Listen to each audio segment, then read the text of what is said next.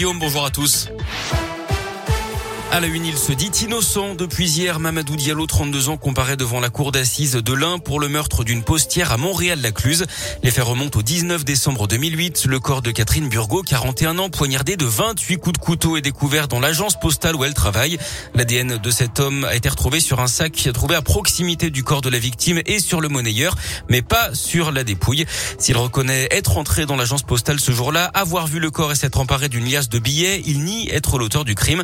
Écoutez maître Sylvie Noakovic, son avocate. Bien évidemment qu'on craint l'erreur judiciaire. Il est tout seul aujourd'hui devant la cour d'assises. Il faut quand même à un moment donné remettre les choses en place. Il a paniqué, il a eu peur effectivement qu'on l'accuse à tort et c'est pour ça qu'il n'a pas osé appeler les secours. Et en plus, comme il a pris quelques billets en partant, il se sentait d'autant plus finalement reprochable et c'est pour ça qu'il ne l'a pas dénoncé.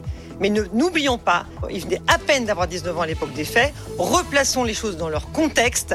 C'est quelqu'un de profondément gentil. C'est quelqu'un qui clame son innocence. Et c'est quelqu'un qui finalement ne peut pas, par sa personnalité, avoir commis de tels faits. C'est impossible. L'enquête s'était tournée dans un premier temps vers un autre suspect, Gérald Thomasin, acteur césarisé en 1991 comme meilleur espoir. Gérald Thomasin disparu hein, depuis fin 2019. Un non-lieu avait été prononcé concernant sa possible implication dans le meurtre de la postière. Le verdict du procès est attendu le 4 avril. Un nouvel épisode de pollution en particules fines autour de Lyon. Le Rhône et le Nord-Isère sont en vigilance jaune. Il est conseillé d'abaisser sa vitesse de 20 km heure sur les axes limités à 90 ou plus. Mieux vaut éviter également les activités physiques en extérieur, en particulier pour les personnes les plus fragiles. Le soulagement pour les assistants d'éducation et les AESH. Leur salaire sera finalement versé sans retard pour ce mois de mars d'après le progrès. Le service paie était en grève et 4200 personnes redoutaient de ne pas toucher leur salaire dans les temps. Les grévistes auraient obtenu des avancées dans le Rhône mais aussi dans l'Ain et la Loire sans que l'on sache exactement de quoi il s'agit dans l'immédiat. Une réunion est d'ailleurs prévue aujourd'hui au comité technique académique. Une grosse saisie de drogue dans la région. Une tonne de résine de cannabis interceptée par la police judiciaire de Lyon le week-end dernier d'après le progrès. Trois jeunes d'une vingtaine d'années organisés en GoFast ont été interpellés dans le Gard et placés en garde à vue. Ils sont originaires de Savoie et du Var. Ils ont été placés euh, en détention provisoire.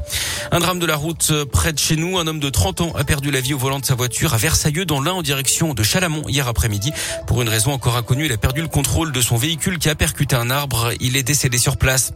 La colère de Laurent Vauquier au sujet de la ligne ferroviaire Lyon-Grenoble excédée par les nombreux dysfonctionnements qui ont perturbé la circulation des trains la semaine dernière. Le président de région exige désormais que la SNCF paye des pénalités comme le prévoit la convention signée entre la région et la société ferroviaire. Cette ligne ayant déjà connu une période de perturbation en décembre dernier. L'actu sport, c'est le foot avec le deuxième match amical des Bleus. Ce soir à Lille, l'équipe de France affronte l'Afrique du Sud. Le coup d'envoi de cette rencontre sera donné à 21h15.